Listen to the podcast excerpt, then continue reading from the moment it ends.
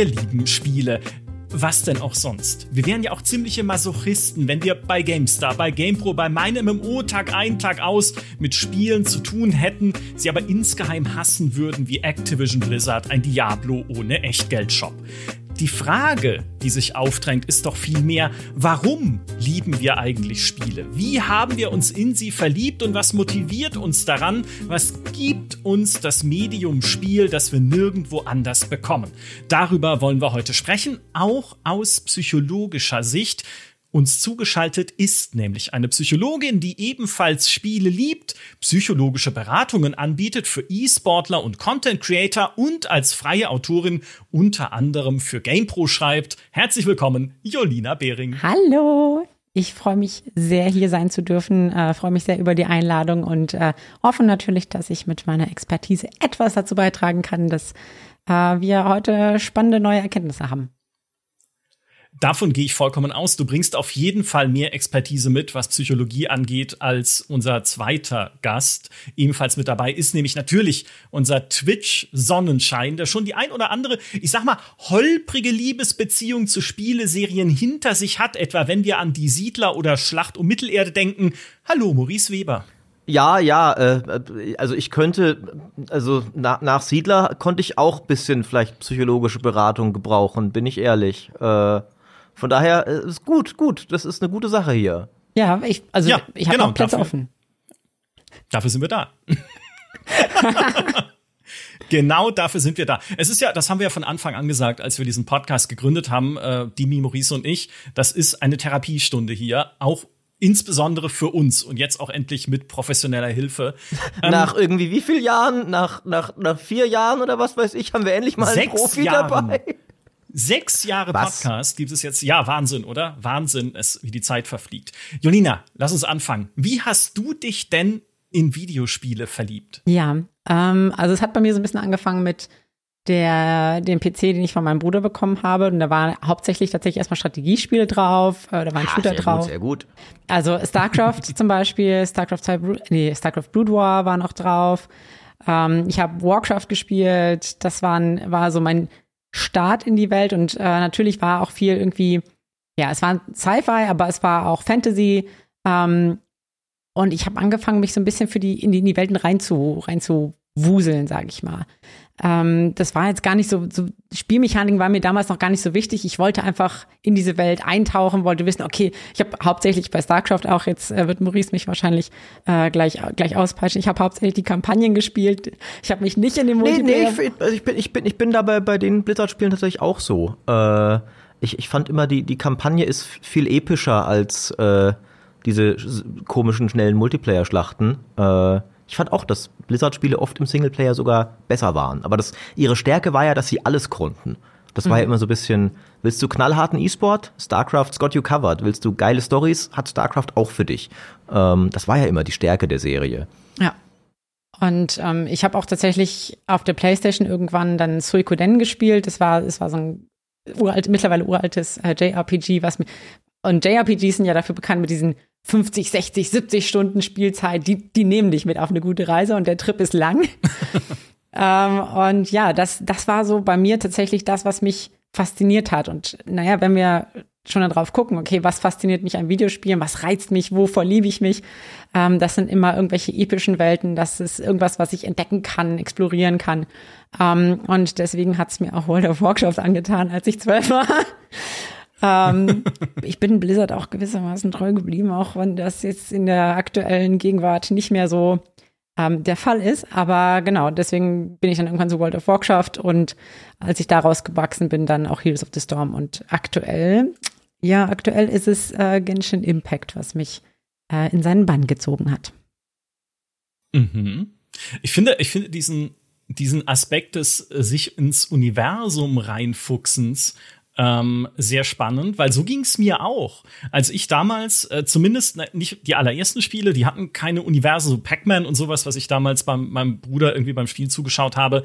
Aber als dann halt die Warcrafts und die Starcrafts kamen, auch mit ihren Handbüchern, ne, mit den ganzen Hintergrundinfos, auch zum Diablo-Universum, damals im Diablo-Handbuch, total verliebt. Und dachte, boah, das sind, das sind halt komplette fremde Welten. Maurice, das hast du in die Siedler nie gehabt. Nee, äh, ich, ich wollte es auch gerade sagen. Also bei mir ging es mit Siedler 2 ja los. Witzigerweise auch mit Warcraft 2. Das war äh, das zweite große Strategiespiel, das mein Kumpel Jan in der ersten Klasse damals auf seinem PC hatte, wo ich die Spiele zum ersten Mal entdeckte.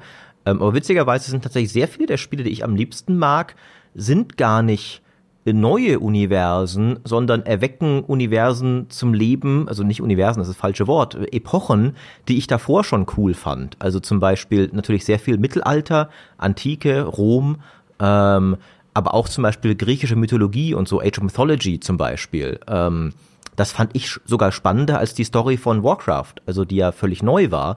Aber äh, tatsächlich fand ich es oft faszinierender, so in Sachen einzutauchen, die ich auch schon sage ich mal, aus anderen Bereichen dann kannte. Ne? Ritterbücher gelesen, Ritterspiele gespielt, super.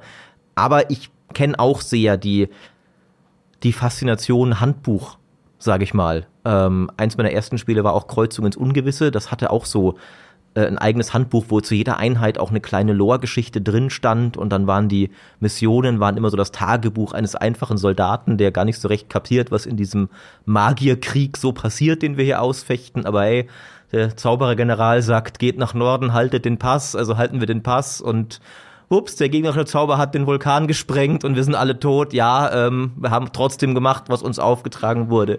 Schön. Ähm, ich war ungefähr acht, als ich das Spiel gespielt habe. Das erklärt vielleicht auch manche Dinge. Äh, ja, Welten, schön.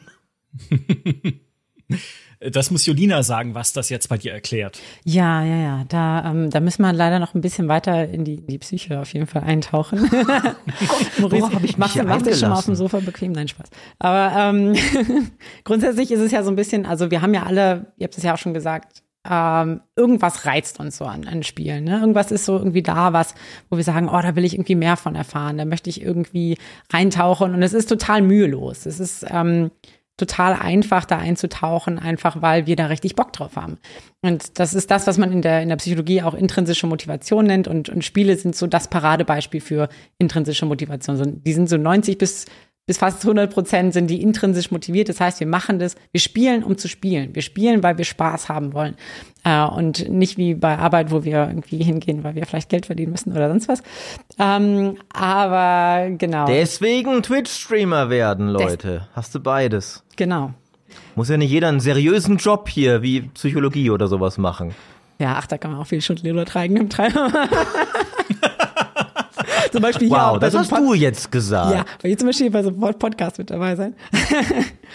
Aber genau, also ich meine, Spiele im Kern geht es ums darum, geht es uns darum, Spaß zu haben und, und Lustgewinn zu haben. Und ähm, natürlich kann man mit Spielen auch andere Sachen machen. Man kann irgendwie auch Bindungen herstellen. Man kann, ähm, wenn man Redakteur ist, muss ist vielleicht auch so ein bisschen eher, okay, ich muss das jetzt halt irgendwie durchspielen. Ähm, habe ich vielleicht ein bisschen Bock, aber eigentlich mache ich das, um, um meinen Job irgendwie zu behalten. Natürlich kommen jetzt, oder in der modernen Zeit kommen eben auch so extrinsische Motivationen. Also das heißt, wir machen es für etwas anderes, kommt dazu. Aber im Grunde genommen ist Spielen, was intrinsisch motiviert ist. Wir machen das. Also es gab es ja schon seit, seit Urzeiten, gab es eine Form von Spiele. Ähm, und, und Videospiele sind halt einfach so ein bisschen so, ich würde sagen, ich würde sagen, es ist der Gipfel von Spielen, sind Videospiele. Und äh, es bleibt natürlich trotzdem noch die Frage offen, warum macht uns das eigentlich Spaß? Warum, warum wollen wir spielen? Darauf habe ich aber auch noch eine Antwort. Aber das kommt später.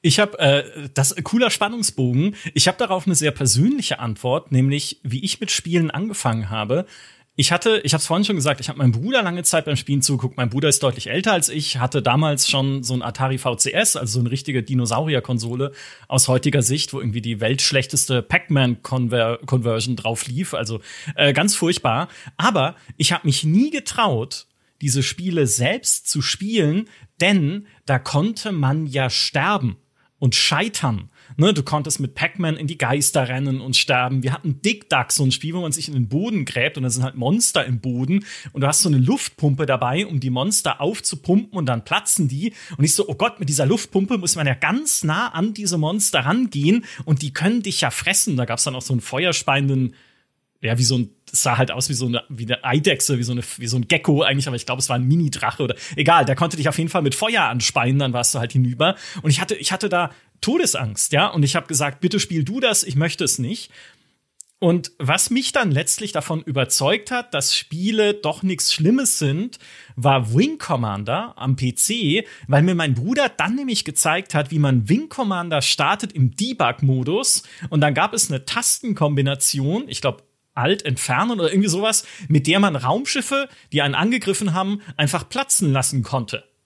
Also Cheats. Cheat. Wir haben Cheaten. einfach gecheatet. Ich habe gecheatet. Und dieses Cheaten hat mir dann aber die Angst genommen, weil ich halt super allmächtig war. Ne, ich konnte halt alles weglasern, äh, logischerweise. Und habe damit aber auch langsam gelernt, mit dem Spiel zurechtzukommen und diese, diese Berührungsangst verloren äh, zu spielen weil sonst würde ich heute, glaube ich, nicht hier sitzen, wenn ich nie, wenn ich nie gecheatet hätte. Ich weiß, Maurice, du wirst es ausschlachten, die, ja, dieses Geständnis. Oh, du hast keine Ahnung, was für eine Waffe du mir gerade gegeben hast.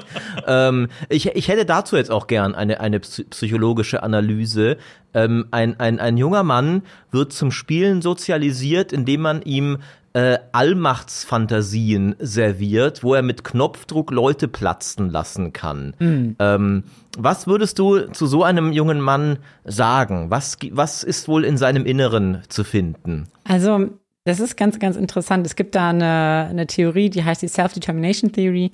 Ähm, die sagt uns so ein bisschen, was, warum wir Dinge machen. Also die gibt so ein bisschen an, okay, intrinsische Motivation, wieso reagiert oder warum sind unterschiedliche Leute von unterschiedlichen Sachen ähm, motiviert. Und was wir schon so ein bisschen gehört haben, ja, er hatte eigentlich erst so ein bisschen, so ein bisschen Angst zu scheitern. Und er hatte eigentlich auch erst so ein bisschen Angst, ähm, dass da was irgendwie schief geht und, und äh, das nicht so richtig klappt. Und das ist eine Facette tatsächlich äh, oder eine Form von Motivation, ähm, die wir haben, ist, ist Kompetenz erleben.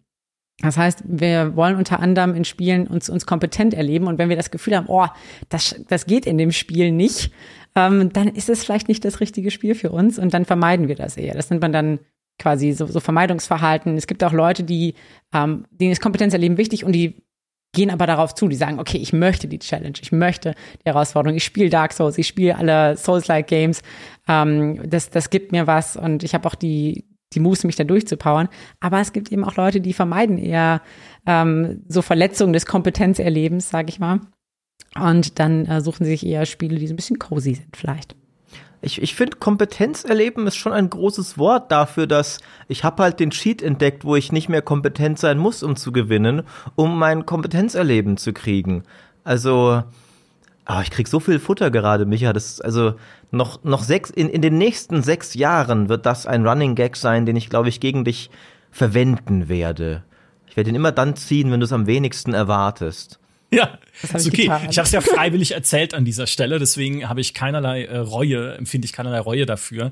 Aber ich finde, es ist ja spannend, ne? auch wie du sagst, diese verschiedenen Motivationstypen zu sehen, weil ich bin bis heute niemand, der Spaß hat, gerade an diesem ähm, äh, daran, mich so selbst herauszufordern und so, ne, gerade irgendwie auch kompetitiv Multiplayer zu spielen. Ich kann es schon mal machen und vielleicht ist es ganz lustig, äh, wie wir früher im Büro zusammengesessen sind und irgendwie Pro Evolution Soccer gegeneinander gespielt haben. Aber da ging es mir auch weniger ums Gewinnen als um, hey, wir sitzen halt lustig zusammen vor einer Playstation und haben halt Spaß mit dem Fußballspiel. Aber ich bin überhaupt nicht, und es gibt ja trotzdem viele Leute, die so sind, ich bin überhaupt nicht so dieser knallharte Multiplayer-Spieler, der halt auf die Server stürmt und sagt, okay, ich will jetzt aber, ich will mich hier durchsetzen, ich will einen geilen Abend haben, ich will irgendwie äh, Kills sammeln oder was auch immer man in Multiplayer-Spielen macht, sondern wenn, dann bin ich eher entweder Koop-mäßig unterwegs und sage, okay, wir spielen wenigstens gemeinsam oder halt total Singleplayer und am allerliebsten, du hast die gerade schon im Nebensatz gesagt, in so cozy Games oder zumindest in dem, was ich als cozy Games empfinde,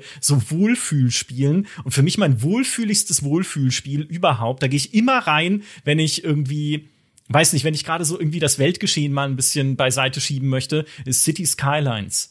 Einfach ein bisschen Städte bauen, einfach ein bisschen äh, den Häuschen beim Wachsen zu schauen, in meiner kleinen Stadt beim Leben zu schauen, wie die Autos rumfahren, ein bisschen an der Ampelschaltung rumschrauben. Das ist für mich das, die, das, das ultimative Entspannungserlebnis sozusagen. Und das ist eher das, was ich suche in Spielen. Weniger dieses, ich muss mich beweisen oder sowas. Ja, das ist ganz, ganz spannend, dass du das sagst, weil ähm, die Self-Determination Theory hat natürlich nicht nur die, die Facette Kompetenz erleben, sondern es gibt eben auch die Facette Autonomie und das fällt quasi genau darunter, was du beschrieben hast. Das heißt, ich möchte irgendwie, ähm, ich habe das Verlangen, mich selbst zu, also selbst zu bestimmen über mich und mein, mein Spielerleben.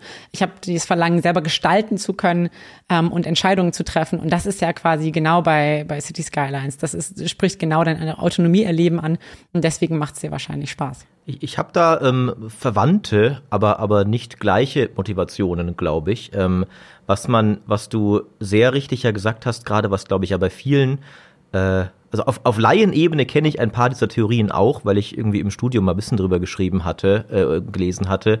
Aber diese Eskapismusgeschichte ist ja auch, die Welt, der Welt entfliehen, ist ja auch immer ein großes Ding bei allen Unterhaltungsmedien eigentlich. Und bei mir ist es tatsächlich so, ich habe gemerkt, ich weiß nicht, ich glaube, es liegt auch daran, dass ich im Alter noch zynischer geworden bin und noch schwerer zu begeistern. Ähm, da, aber bei mir schaffen das sehr viele Unterhaltungsmedien nicht mehr, weil sie mich irgendwie nicht mehr vollends zu fesseln vermögen. Äh, zum Beispiel, wenn ich halt eine Serie schaue, das ist für mich gar kein wirksamer Eskapismus mehr, weil da bleibt mir noch genügend äh, Headspace, um nebenbei drüber nachzudenken, dass die Welt ja grässlich ist. ähm, aber was mich, ähm, was mich wirklich halt komplett ablenken kann, ist mich in eine komplexe Spielmechanik reinzufuchsen.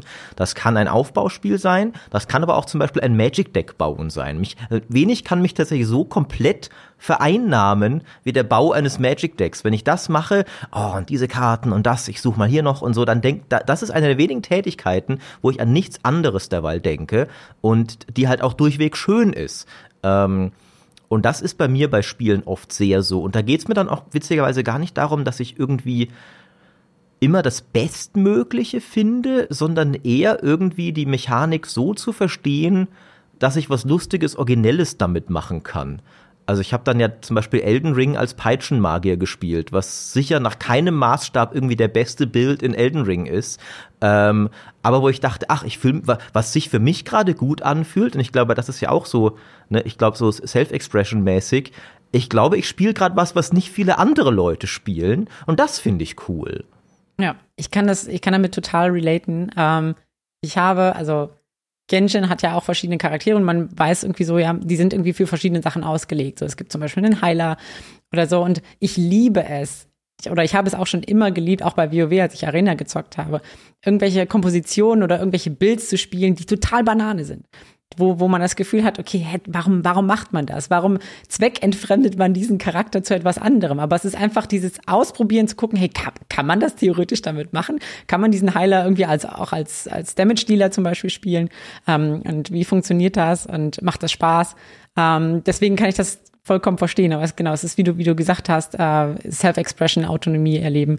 Das ist das, was da auch so ein bisschen getriggert wird bei mir jetzt witzigerweise auch noch eine kleine berufliche Motivation vielleicht dazu, weil du ja als äh, Streamer auch so ein bisschen diese Herausforderung hast, dich abzusetzen von anderen Leuten, die das gleiche Spiel streamen. Ähm, und dann musst du gucken, okay, kann ich denn vielleicht irgendwas besonders Originelles damit machen? Das ist dann oft auch zum Beispiel in irgendwelchen Strategiespielen, vor allem so Crusader Kings und so, dann irgendwie eine besonders originelle Rolle zu machen oder so. Was, was sich bei mir leider oft in, in ähm, moralisch fragwürdigen Ergebnissen äußert, sage ich mal. Zum Beispiel, ja. als ich mit, mit Pia. Zufall die, ist das. Bestimmt. Ja, so reiner Zufall. Ähm, mit Pia halt dann die Challenge gesagt, lass doch mal gucken, wer von uns die schlimmstmögliche Dynastie in Crusader Kings spielen kann. Solche Sachen kommen dann dabei raus ähm, wo wir eben, wo dann der Chat auch teilweise ein bisschen durchgedreht ist und irgendwie so versucht hat, zu Backseat zu gamen, so, ne, also äh, ihr spielt gerade nicht strategisch optimal, so, ja, ich weiß, es ist nicht der Punkt, strategisch optimal zu spielen, es ist der Punkt, so moralisch verwerflich wie möglich zu spielen und dabei schlimmer zu sein als der andere. Ähm, ja, da kann man sich ja auch psychologisch einiges reininterpretieren. Ähm. Ja, aber es ist, es ist ja auch, man muss dazu ja sagen, Crusader Kings ist ja auch ein Spiel, was das total anbietet. Also man fragt sich so ein bisschen, welcher Spieldurchlauf Lauf ist nicht moralisch verwerflich. So. das habe ich auch mal probiert. Ich habe einen ehrbaren Durchlauf probiert. Ähm, das, das hat so mittelgut funktioniert, ähm, weil ja, ähm, ich hatte dann einen Charakter, der also nachdem mich irgendwie erst meine Ehefrau mit meinem Sohn betrogen hat und so weiter und so fort. Also ich wollte ehrbar sein, der Rest irgendwie nicht. Und am Ende bin ich bei einem sprunghaften Typen gelandet. Jetzt muss ich halt rollenspielmäßig, kann ich nicht nur ehrbar spielen. Okay, lasst es uns so machen. Ich würfle immer aus, ob er ehrbar handelt oder nicht. Und nach einer halben Stunde waren wir bei ich habe Visionen davon, einen Wald aus gepfählten Verbrechern um meine Hauptstadt zu errichten. Äh, ja, der Würfel hat gesagt, ja geil, mach mal. Das ist nicht so gut gelaufen. Ja, es sind ja nur Visionen. Ne? Also du musst es ja nicht in die Tat umsetzen. Ist ja alles noch cool so an der, an der Stelle. Ja, wir haben es natürlich aber, in die Tat umgesetzt, weil der Würfel gesagt hat, do it. Okay, das ist was. Okay, dann bist du vielleicht missverstanden. Okay, anyway, ähm, was ich sagen wollte ist, äh, ich kenne das, also auch diese, ähm, dieses, äh, man legt sich ja dann auch, mein Crusader Kings oder überhaupt die Paradox-Spiele sind ja die klassischen Kopfgeschichten-Spiele. Was für mich in dieselbe Kategorie fällt, wie was Jolina vorhin gesagt hat, mit in Universen eintauchen, weil ich das auch schon von mir kannte, schon bei ganz frühen Strategiespielen, die ich gespielt habe.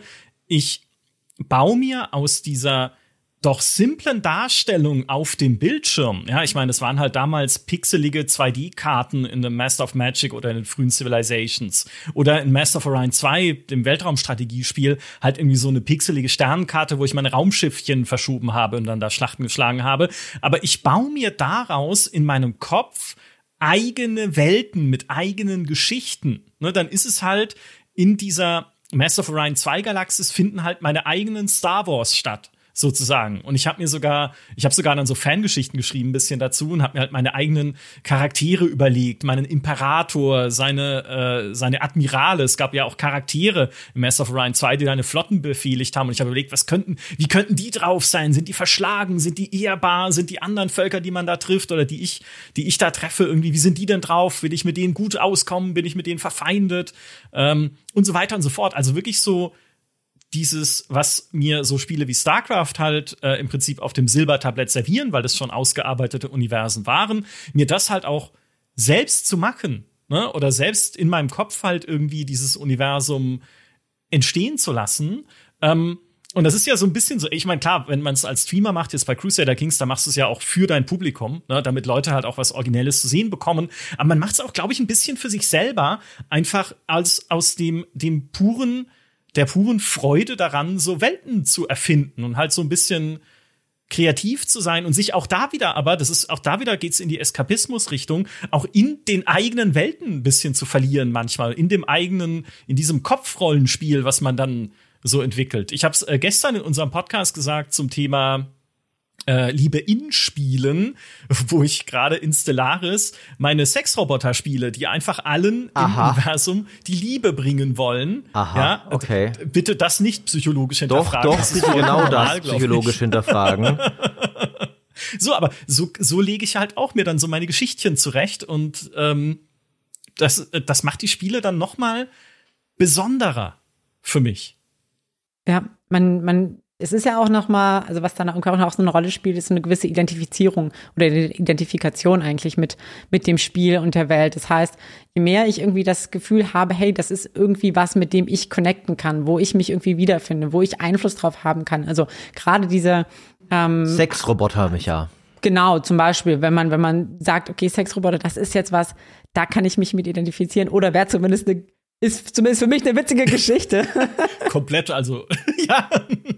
Dann, dann hat man natürlich irgendwie Spaß und das, das erhöht ja auch so ein bisschen so dieses Flow-Erleben, wenn ich, wenn ich da, wenn ich da drin bin und, und ähm, es geht irgendwie immer weiter und ich habe das Gefühl, okay, ähm, ich hab eine, mir kommt eine Idee nach der nächsten und ich kann mich kreativ verwirklichen und klar, gerade auch wenn irgendwie Spiele nicht so viel Struktur geben, was jetzt zum Beispiel Geschichten angeht oder Story, dann hat man natürlich dafür viel mehr Möglichkeit, vielleicht auch so ein bisschen Need, sage ich jetzt mal, dass man, dass man selber kreativ wird und so ein bisschen überlegt, hm, was ist für mich irgendwie so die, die Story dabei, was, was für eine Geschichte möchte ich da eigentlich spielen.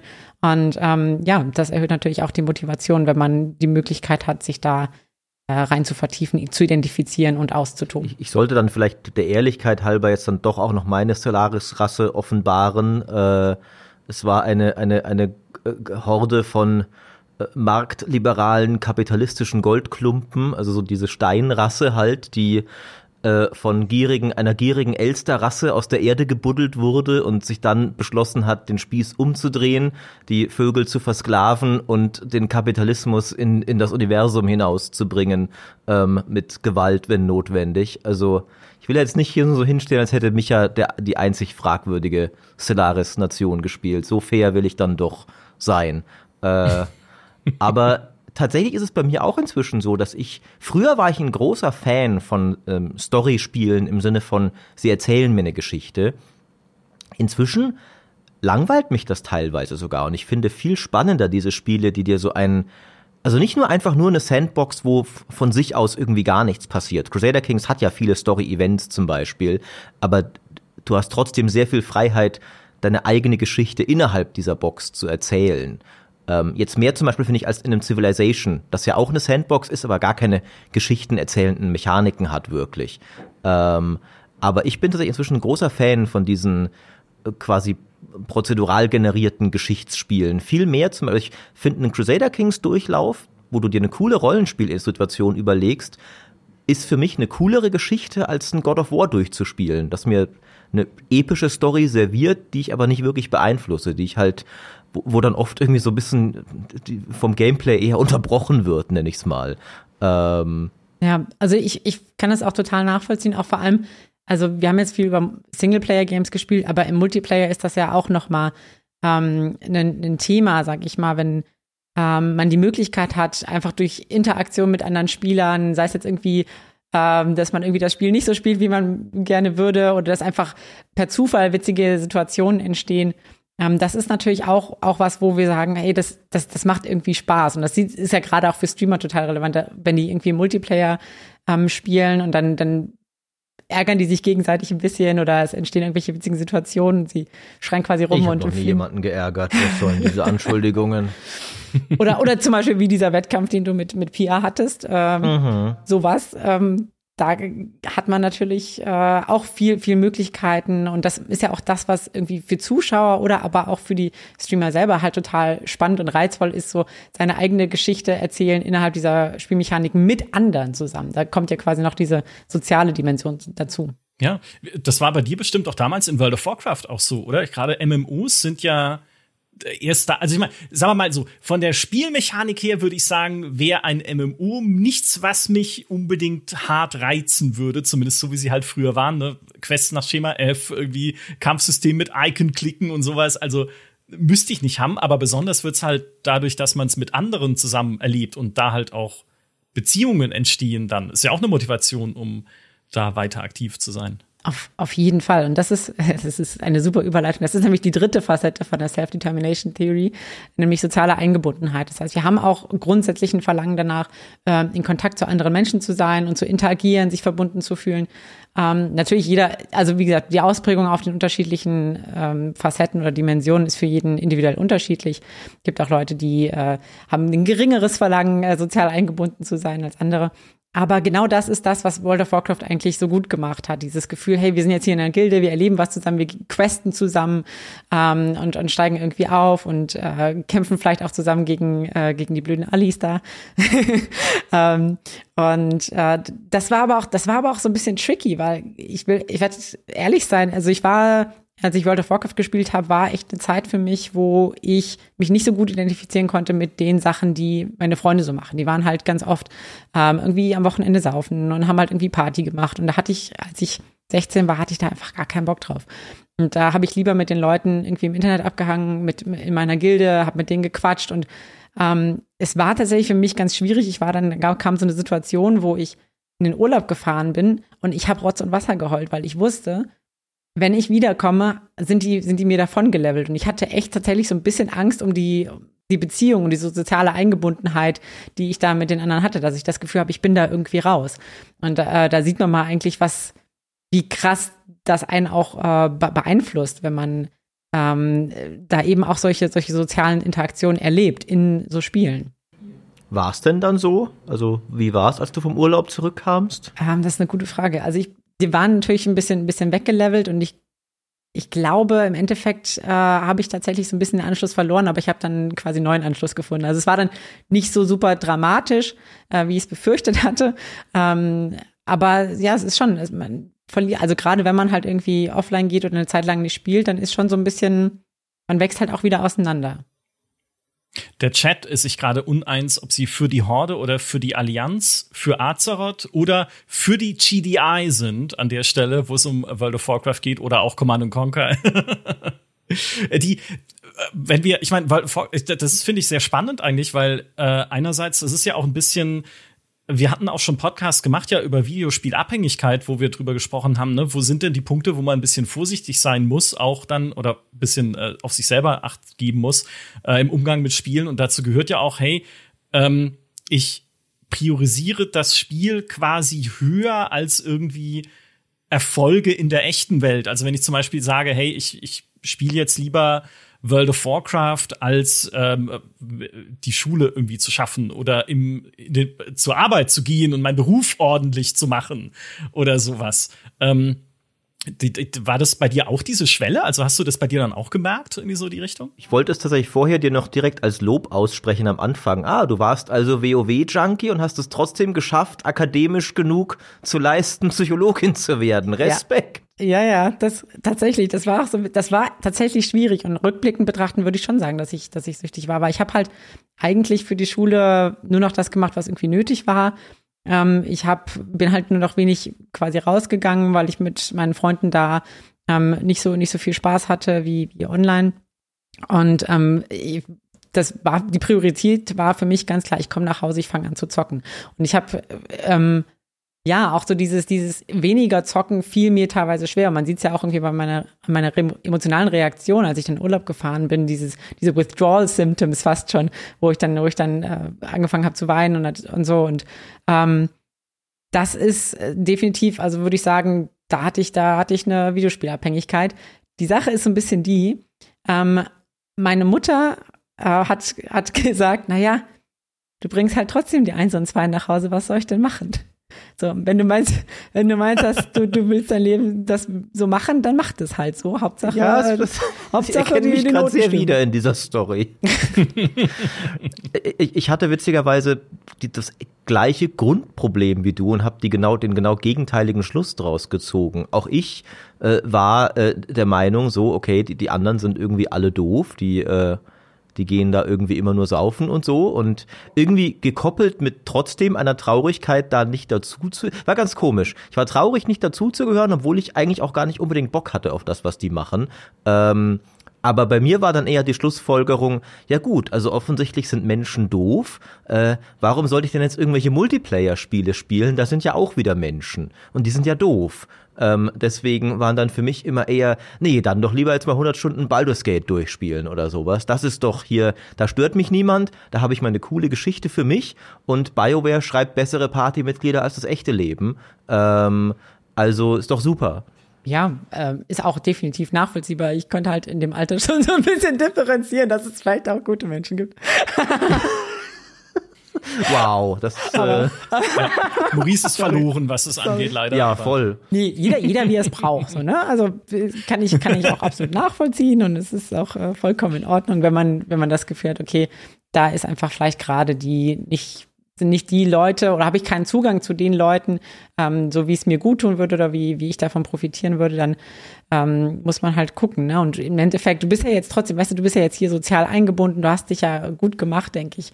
Ähm, du wirst wahrscheinlich deine, deine Leute irgendwann gefunden haben oder wie es, ist das es, ausgegangen? Es, es, hat dann tatsächlich sich äh, sehr geändert, äh, tatsächlich im, im Lauf der Zeit, auch durch das Rausgehen in die Welt. Ähm, und ich finde ja so ein wenig ist es doch so einer der großen Vorteile vom Erwachsenenwerden ist, je weiter du fortschreitest im Leben, desto mehr suchst du dir dein Umfeld aus. Äh, die Schule ist einfach so die nächste, die halt geografisch da ist, wo deine Eltern dich draufstecken. Wenn da lauter Pfeifen sind, Pech gehabt. Dann gehst du schon mal ins Studium und hast schon mal eine Peer Group, wo du zumindest diese Gemeinsamkeit hast. Wir haben uns alle entschieden, Psychologie oder was auch immer zu studieren. Und dann gehst du noch spezifischer in die GameStar-Redaktion. Und ich würde mal schon sagen, du hast automatisch natürlich du hast sehr viel automatisch grundlegend gemeinsam mit Leuten, die sich wie du entschieden haben, mein Job soll sein, ich schreibe über Computerspiele. Da, da ist halt, also da, da geht halt, die, die Peer Group wird immer besser sozusagen. Ähm, und das war dann tatsächlich für mich ein, ein, großes Ding, so im Lauf des Lebens, dann da äh, Schritt für Schritt einfach in, in coolere Gruppen zu kommen und da dann auch zu merken, ah, da, blühe ich auch selber auf, so, weil hier in dieser in dieser Gamestar-Redaktion so, äh, das, was ich kann und was ich mag, wird hier gewertschätzt und so weiter und so fort. Das geht jetzt, wieder hier tiefere psychologische Lebensgeschichte als reines Gaming.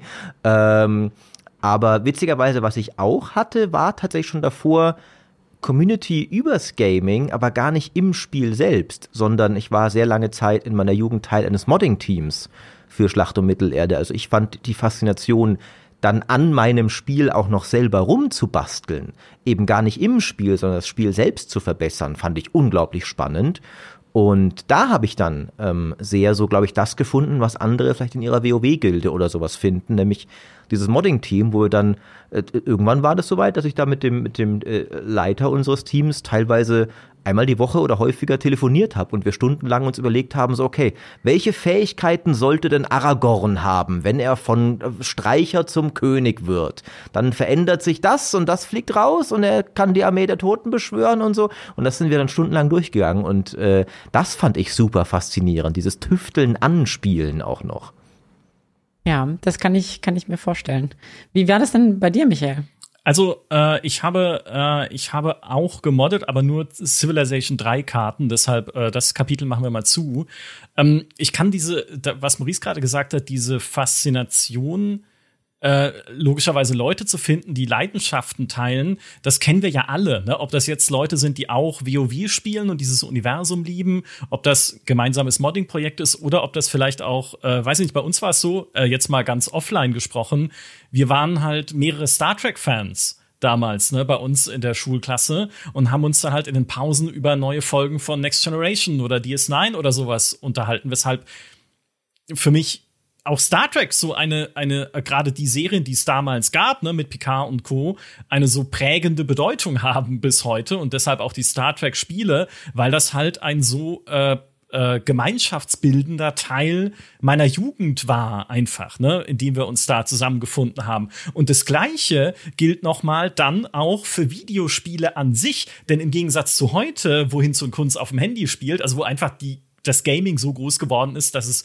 nichts Besonderes mehr ist zu spielen, war das, als ich in der Schule war, noch ein bisschen was Exklusiveres zu sagen, hey, ich spiele übrigens äh, Videospiele. Und Konsolen hatten noch weniger Leute, ne? Wenn du dann irgendwie, hey, ich habe übrigens ein SNES, wow, ein SNES, was bist du, ein Alien? Ja, und äh, aber gleiches auch bei Computerspielen. Und dann hat sich auch da so ein harter Kern aus Freunden gebildet, äh, mit denen ich mich dann auch zu LAN-Partys getroffen habe, ne? Und da halt irgendwie, um dieses, diese, äh, diese Gemeinschaft rauszubilden. Deswegen würde ich auch immer sagen, für mich sind Videospiele halt nicht nur irgendwie ein Hobby oder irgendwas, was ohnehin Teil der Alltagskultur war, als ich groß geworden bin, sondern ein ganz definierender Teil meines Lebens. Ja, ein, ein Teil, der meinen Freundeskreis definiert hat, ein Teil, der sehr viel meiner Freizeit definiert hat, ein Teil, der sogar viel meines Wissens definiert hat. Also, was ich habe Englisch gelernt mit Ultima Underworld damals, oh ja. als ich meinem Bruder zugeschaut habe, wie er Ultima Underworld spielt, äh, ein Dungeon Crawler, den heute nicht mehr viele Leute kennen, aber ähm, da gab es halt, das weiß ich noch, wie ich mit meiner Mutter diskutiert habe, was eine Slug ist also eine Schnecke, das waren halt so fette, giftige Schnecken in Ultima Underworld. Und so habe ich halt aber die ersten, meine ersten Gehversuche in, äh, auf Englisch gemacht und so weiter, ne? Und Civilization dann mit irgendwie, äh, was ist denn das SDI-Programm? Ja, da gab es noch kein Wikipedia, wo man das einfach nachgucken konnte, sondern halt in der Civilopedia dann nachgelesen, ah, dieses Space-Verteidigungsprogramm von Nixon oder Ray, äh, wie auch immer, ne, von äh, der USA und so weiter, was man da auch bauen konnte. Super spannend. Also, ähm, insofern, dass, dass äh, also wenn ich halt heute an so drüber nachdenke, Videospiele haben mich tatsächlich zu dem gemacht, was ich bin. Ne? Also es ist nicht nur irgendwie irgendein, irgendein Hobby, es ist nicht nur irgendein Zeitvertreib oder so. Kann es ja auch sein, ist vollkommen cool, wenn es das für Leute ist, aber für mich ist es mehr. Ja. Das ist eigentlich ganz gut. Also es, ich kann es, ich kann es auch sehr nachvollziehen. Es ist halt einfach sehr prägend und es ist jetzt, ähm, die einen Leute sind vielleicht irgendwie dadurch geprägt, dass sie irgendwie eine krasse Community irgendwie gefunden haben, wo sie das Gefühl haben, hey, ich passe hier irgendwie, ich passe hier irgendwie rein. Und es gibt äh, Leute, die haben die gleichen Interessen wie ich und äh, ich bin ja nicht alleine mit, sondern, sondern das ist irgendwie, das ist ein Ding. So, das ist ein Ding und es ist okay, dass ich das mag und ähm, ich finde Leute irgendwie, die das gleiche, die, die gleichen Interessen haben und irgendwie auch Spaß daran haben.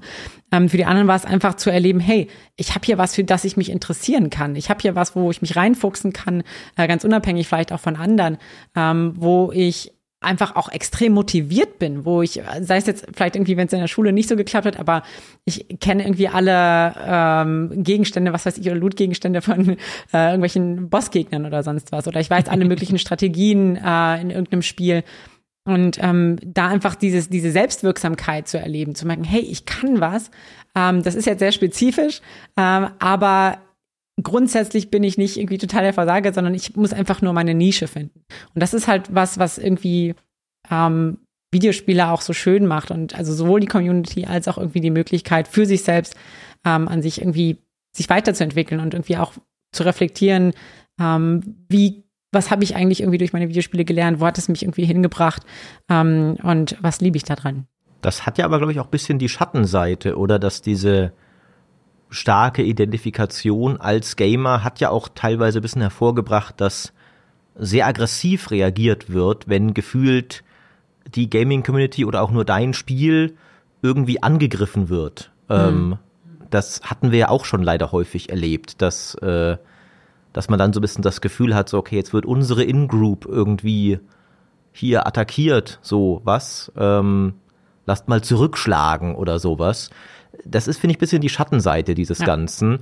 Ähm, und das fand ich tatsächlich immer persönlich ein bisschen schade, weil ich auch aufgewachsen bin, so in dieser bisschen noch, damals ja auch noch etwas kleineren, sage ich mal, Gamer-Blase und immer so die, deswegen so die, die, diese ganze Nerd-Ecke, sage ich mal, als immer so eine sehr positiv geprägte, sehr, sehr kuschelige meine, so meinesgleichen gesehen habe und dann äh, guckst du irgendwie auf Twitter als Erwachsener und merkst, oh verdammt, da gibt's leider auch irgendwie echt eklige Elemente, die, was ich irgendwie schade finde, weil ich, ne, hm.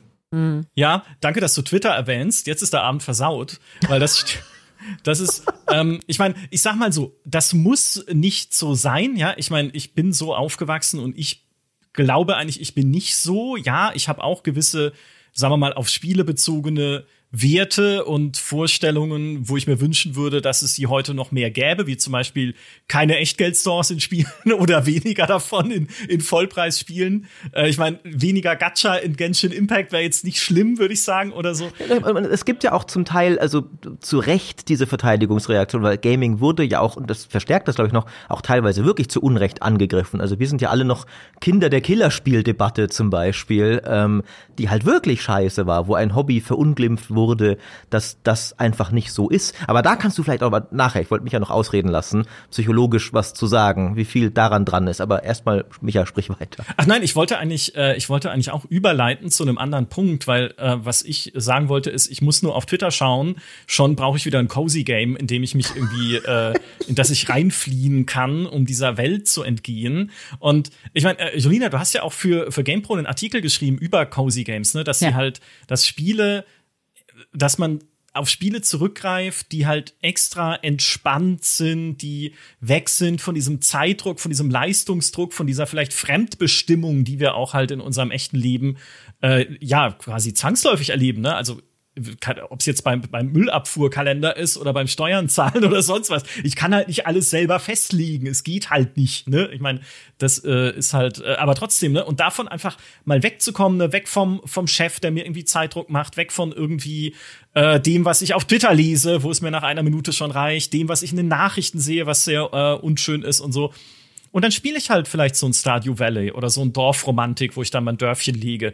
Oder sowas wie den, wie den Euro Truck Simulator, ne? Einfach mal in LKW und von, von äh, Oslo nach Stavanger fahren oder sowas. Ne? Keine Ahnung, völlig, völlig fiktive Strecke jetzt, aber ihr wisst, was ich meine. Also ähm, einfach weg von dieser von dieser Belastung des echten Lebens äh, hin in eine andere Welt. Und da wäre tatsächlich äh, meine Frage an dich, bevor wir dann noch zu den, zu den Killerspielen kommen, ist ein interessanter Aspekt. Ähm, das ist ja Eskapismus. Ne? Also ja. haben wir auch schon ein paar Mal erwähnt, das Stichwort halt Weltflucht in gewissem Sinne. Ist das eigentlich was Gesundes? In der Psychologie ist sehr häufig die Antwort, ähm, die Dosis macht das Gift. also, ne, also es ist, es kann, es kann auf jeden Fall gut sein, es kann hilfreich sein, um vielleicht auch so, so Stress- und Anspannungszustände zu regulieren. Ähm, wenn man das nur noch macht und gar nicht, äh, wenn, wenn andere Lebensbereiche darunter anfangen zu leiden, dann sollte man sich Gedanken machen, okay, ist das noch, ähm, ja, ist das noch gut für mich? Ist das so, wie ich mein Leben leben will? Das ist halt eben auch so die Frage, äh, die man sich, sich stellen muss. Ist so, okay, was, wie sieht für mich eigentlich ein erfülltes Leben aus und was, was erhoffe ich mir vom Leben? Und äh, da muss man halt immer wieder gucken, äh, inwiefern passen die Sachen, die ich mache oder das Verhalten, was ich zeige in meinem Leben, wie gut passt das dazu? Und ähm, klar, so ein bisschen Eskapismus ist absolut nachvollziehbar, kann irgendwie auch, auch gut sein, wenn man nur noch es eskapiert. Ähm, dann äh, ist halt so die Frage, okay, bleiben vielleicht nicht andere Bereiche des Lebens äh, oder kommen die zu kurz oder verhindern die sogar einfach, dass ich ein, ein funktionales Leben führe? Vielleicht, also man muss ja trotzdem irgendwie vielleicht ein bisschen Geld verdienen, vielleicht möchte man auch irgendwie einen Job haben, der einen Spaß macht und ähm, wenn ich halt nur noch äh, mich in cozy Games versenke, was glaube ich niemand so richtig tut, aber ähm, dann bleibt das eben auf der Strecke und dann äh, werde ich lang, also kurzfristig wird es, macht es mir vielleicht Spaß, aber langfristig werde ich eine gewisse Unzufriedenheit entwickeln und merken, ach nee, irgendwie, irgendwie lässt mich das doch ein bisschen leer. Ähm, nur kurz, bevor Maurice seine Frage stellt und äh, weitermacht. Ich habe einen Slogan neu für den GameStar Podcast jetzt. Kapiere es, eskapiere. Wow. Weißt du?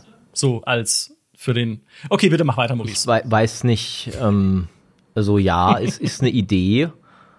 Äh, hm was, ich weiß nicht, ich, ich sehe ja den Chat gerade nicht, wie beurteilt der Chat das? Äh, die sind alle begeistert, natürlich. Ja, natürlich. Ich, äh, ich bin ja. sicher, du bist ein sehr zuverlässiger Sie können es nur nicht Erzähler. so ausdrücken. Das, ähm, ja, okay. Äh, nee, aber tatsächlich wollte ich hier, äh, dann hier mal, wie ist denn der, der aktuelle Stand der, der Forschung, wie Videospiele uns beeinträchtigen emotional? Weil also wir sind ja zum Glück, glaube ich, schon lange weg darüber, dass, dass sie uns wirklich irgendwie zu schießwütigen Killern machen. Aber gleichzeitig jeder, der mal einen Typen in FIFA verlieren hat sehen ähm, und einen Controller zerbeißen oder so, weiß ja, sie, sie können uns schon kriegen irgendwie auch, auf eine vielleicht nicht gesunde Art und Weise. Ja, ähm, definitiv. Also Videospiele können auch, können auch aufregen und können auch äh, wütend machen und aversive emotionale Zustände auslösen, keine Frage. Ähm, aber das ist meistens kurzfristig. Also das Problem ja, was, was äh, die Killerspieldebatte auch den Videospielen unterstellt hat, ist eben diese, diese langfristige Komponente. Und das konnte man eben zeigen, dass das eigentlich nicht so ist, dass Leute halt nicht tendenziell irgendwie aggressiv, also viel aggressiver sind, wenn ähm, sie Killerspiele oder, also, das habe ich selber schon gesagt, Shooter, sorry, Shooter, wenn man Shooter spielt oder, oder, also das, was Killerspiele genannt wurde, ähm, spielt. Äh, und tatsächlich wurde eigentlich, konnte eigentlich auch gezeigt werden, hey, viele Spiele haben auch Benefits und, und zeigen auch irgendwie oder können irgendwie zeigen, ja, dass man besser, leichter soziale Beziehungen zum Beispiel entwickeln kann, wenn man viel äh, Multiplayer spielt oder wenn man, ähm, dass man generell das analytische Verständnis vielleicht auch ein bisschen gefördert wird, genauso wie Reaktionszeiten und sowas. Also es gibt viele, viele Benefits, die entstehen, wenn man äh, Videospiele spielt. Ähm, klar, kurzzeitig kann es, kann mal sein, dass man äh, sich blöd verhält oder ähm, vielleicht auch wütend wird oder frustriert ist und so. Ähm, aber das ist meistens nicht von besonders langer Dauer und führt äh, eigentlich auch nicht dazu, dass man, dass ich jetzt in, raus in die echte Welt gehe und irgendwen äh, ja, abmurksen möchte. So, das eine hat mit dem anderen nicht so nicht so viel zu tun. Sehr gut, sehr gut. Das, hier habt ihr es nochmal on the record von jemandem, der tatsächlich Experte ist und, und nicht nur wie ich äh, ohne jede Faktenbasis sagt, ne, ist glaube ich Schwachsinn. Äh, sehr gut, sehr ja. gut. Ja, wir sind fast schon wieder am Ende dieses Podcasts angelangt. Das, die Zeit vergeht wie im Fluge. Ja, nicht nur sechs Jahre Podcast, sondern auch jetzt unsere Zeitspanne. Gott, es sechs gibt Jahre. Das kann, das kann verrückt sein, Micha. Verrückt. Aber es passt auch zu dem, was ich noch anbringen würde, was ich mir noch mal äh, angeguckt hatte, war nämlich ein Vortrag zum Thema äh, Motivation, auch das, was Jolina schon erklärt hat, ne, welche Motivatoren kann es geben für mich, dass ich Spiele spiele und wie sich aber auch Motivation im Verlauf des Lebens verändert. Denn Maurice und ich haben gerade erst unseren Geburtstag gefeiert. Also eher sein Geburtstag, ich meine, wir haben am selben Tag Geburtstag, das war deswegen, das ist noch gar nicht so lange oh, Herzlichen Glückwunsch ähm, nachträglich. Dankeschön. Dankeschön. Ähm, und äh, was in die, äh, bei diesem Vortrag, den ich mir angeguckt habe, halt erklärt wurde, ist, wie man, wenn man, wenn man älter wird, auch äh, beispielsweise sanfter wird. Ne? Ich suche, wenn ich älter werde, noch weniger den Wettbewerb und irgendwie kompetitives Messen mit anderen. Klar, also äh, es gilt nicht für jeden Menschen. Nicht, wir sind nicht alle Roboter und alle gleich. Ne? Es gibt auch Leute, die bis ins hohe Alter irgendwie Counter-Strike oder Valorant spielen oder sowas. Aber so im Allgemeinen, statistisch gesehen, ist es dann doch, dass ab 45 Jahren sinkt so die Begeisterung für das Miteinander messen rapide und dann bist du vielleicht eher jemand, der dann auch gemeinsame Aktivitäten mit Freunden oder Familienmitgliedern sucht. Ne? Dann spiele ich halt vielleicht Hearthstone zusammen mit meinem Sohn oder mit meinem Enkel oder mit meinem Cousin oder sowas, damit man in Kontakt bleibt. Oder, und das fand ich am spannendsten auch als so Motivation, gerade für ältere Spieler, man spielt, um jungen Menschen zu helfen und etwas an die Gemeinschaft zurückzugeben, zum Beispiel in MMOs. Ne? Also dann gehe ich in ein MMO und helfe, oder muss ja kein MMO sein, in irgendeine Community, in eine Community, die mir was bedeutet, ob das jetzt, keine Ahnung, kann ja auch Factorio sein oder eine Paradox-Community oder so, und gehe da rein und versuche Leuten, die neu dazukommen, weil sie die Spiele erst für sich entdeckt haben, äh, Homeworld 3 wäre, glaube ich, ein gutes Beispiel. Ne? Neue Leute, die in diese Homeworld-Community reinkommen, die in Deutschland aus mir besteht, mehr oder weniger, ähm, sage ich, hey, schön, dass ihr da seid. Was kann ich für euch tun? Wie kann ich euch helfen? Homeworld ist wundervoll. Lasst es uns gemeinsam erleben. Ähm, verstehe ich immer mehr. Ne? Je älter ich werde, desto mehr verstehe ich einfach diese, diese, diese neuen, äh, im Prinzip ja auch intrinsischen. Ne? Ich mache das ja dann auch für mich, aber halt auch nicht nur, ne, um da halt auch mhm. anderen irgendwie bisschen reinzuhelfen. Das ist bislang so. der, ein, eines der besten, schlimmsten Argumente, die ich gehört habe, dass ich immer schon alt war. Weil ich ja quasi mit, mit 15 oder so schon gemoddet habe. Was, Modding ist ja die, der, einer der Archetypen dieses. Halt, ne? aber du, du hast nicht für andere Leute gemoddet, du hast für dich gemoddet, damit du das Schlacht um Mittelerde kriegst, was du möchtest. Das äh, ist eine Lüge, die du nie beweisen kannst. ähm, ich habe es natürlich aus mal purer Güte meines Herzens getan. Klar. Äh, ich meine, lustigerweise, einerseits war es tatsächlich schon so, dass ich immer so das Ding machen wollte, das ich selbst haben wollte. Aber dadurch, dass ich so viel gemoddet habe, habe ich es extrem wenig selbst gespielt. Weil ich es nicht lange spielen konnte, ohne wieder zu merken, oh nee, das müssen wir noch verbessern. Ähm, und ich habe deswegen tatsächlich dann faktisch doch nicht für mich gemoddet, lustigerweise, weil alle anderen haben es viel mehr genossen und gespielt als ich selbst. Denken, okay, Version rausgehauen, ähm, spielt ihr jetzt erstmal, ich bastel schon am nächsten Ding. Ähm, also so gesehen war ich doch schon von Anfang an all das, was du hier beschreibst, was du vielleicht irgendwann mal wirst. Selbstlos, gütig, aufopfernd, ähm, alt. Hm, Bescheiden auch, ja. Bescheiden. Ja, auch das. ähm, ja, tatsächlich, also was Alterseffekte sind, vor, also vor auf die Persönlichkeit vor allem, sind sowas wie äh, Gewissenhaftigkeit und Verträglichkeit. Wobei Verträglichkeit ähm, im hohen Alter wieder so ein bisschen abnimmt, vor allem bei Männern. Die werden dann so ein bisschen, wow. bisschen ähm, kauzig. ja, also Anwesende ausgeschlossen ich, ich natürlich an Anwesende, der Stelle. Ja, das ist halt, also ja, ich war noch nie kauzig und werde es nie sein. Ja, ja so, ne? natürlich, genau, das ist ja so ein Mittelwert genau, ist das. Genau. So, ich, es muss, ich muss, die Regie da hinten musste gerade lachen, als ich beteuerte, nicht kauzig sei es nie. Ich habe es bis hierher gehört, wie sie da hinten gekichert haben. Und ich weise das von mir, diese Unverschämtheit. Ja, ja, da hört man schon. Das sind die da hinten, die sind schon unverträglich. ne? Aber nicht nur die Männer. AK hat mich auch gerade dreist angegrinst. Und so ja. äh, erleben wir in diesem Podcast das, was wir eigentlich ja auch erleben wollten von Anfang an, nämlich Selbsterkenntnis. Ja, wir, wir sind auf jeden Fall einen Schritt weitergekommen dabei, uns selbst besser zu verstehen in diesem Podcast.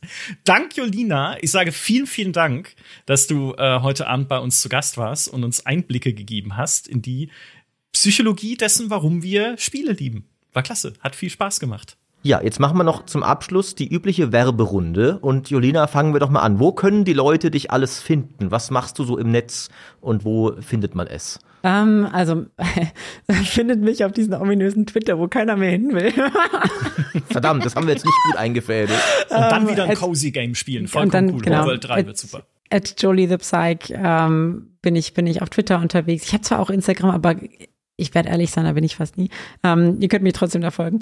Ähm, genau, ich habe auch hab, äh, natürlich auch einen Twitch, äh, der noch nicht aktiv ist, aber ähm, genau, was jetzt passiert, es wird in den nächsten ein, zwei Wochen wird meine Homepage äh, online kommen, jollythepsych.de, ähm, wo man auch Beratungen äh, buchen kann, wo man auch ein bisschen mehr erfährt über was für Content ich vielleicht irgendwie geplant habe. Ähm, das ist alles noch so ein bisschen Work in Progress, aber ähm, es lohnt sich, glaube ich, zu folgen, weil es äh, sehr viele spannende Themen gibt, wo ich meinen Senf dazugeben kann. Sehr gut. Also, ihr habt es gehört, alle Folgen. Äh, ich kann jetzt schön reingrätschen. Was für eine Überleitung. Dein Twitch ist nicht aktiv, meiner schon. Twitch TV, Maurice Weber, alle reinhören. Ähm, ich weiß nicht, ich habe wenig, glaube ich, sinnvolle psychologische Sachen ähm, zu sagen. Aber wenn ihr das Endstadium von spieleinduziertem moralischem, psychologischem Verfall am lebenden Beispiel ähm, studieren wollt, dann schaut mir doch mal zu, wie ich Crusader Kings spiele. Ähm, das ist mein Werbepitch an dieser Stelle. Und dann gibt es natürlich auch noch meine sechsjährige regelmäßige Therapiestunde, den GameStar Podcast, äh, der Michas großes Projekt äh, seit einer Weile schon ist, den ihr auf allen bekannten Podcast-Plattformen findet. Äh, jede zweite Folge auch noch bei GameStar Plus obendrein. Wir haben so viel Podcasts für euch. Das, ein, ein Leben können wir füllen mit Podcasts für euch. Also folgt, abonniert und, und, und, und so weiter und so fort. Gebt, gebt Micha euer Geld, ist was ich damit sagen will. Und ich bin einfach hier für euch, um euch zu helfen, noch besser zurechtzukommen mit Homeworld 3. In diesem Sinne, das war's von unserem Live-Podcast. Vielen Dank fürs Zuhören und bis zum nächsten Mal. Bye, bye. Adios. Ciao.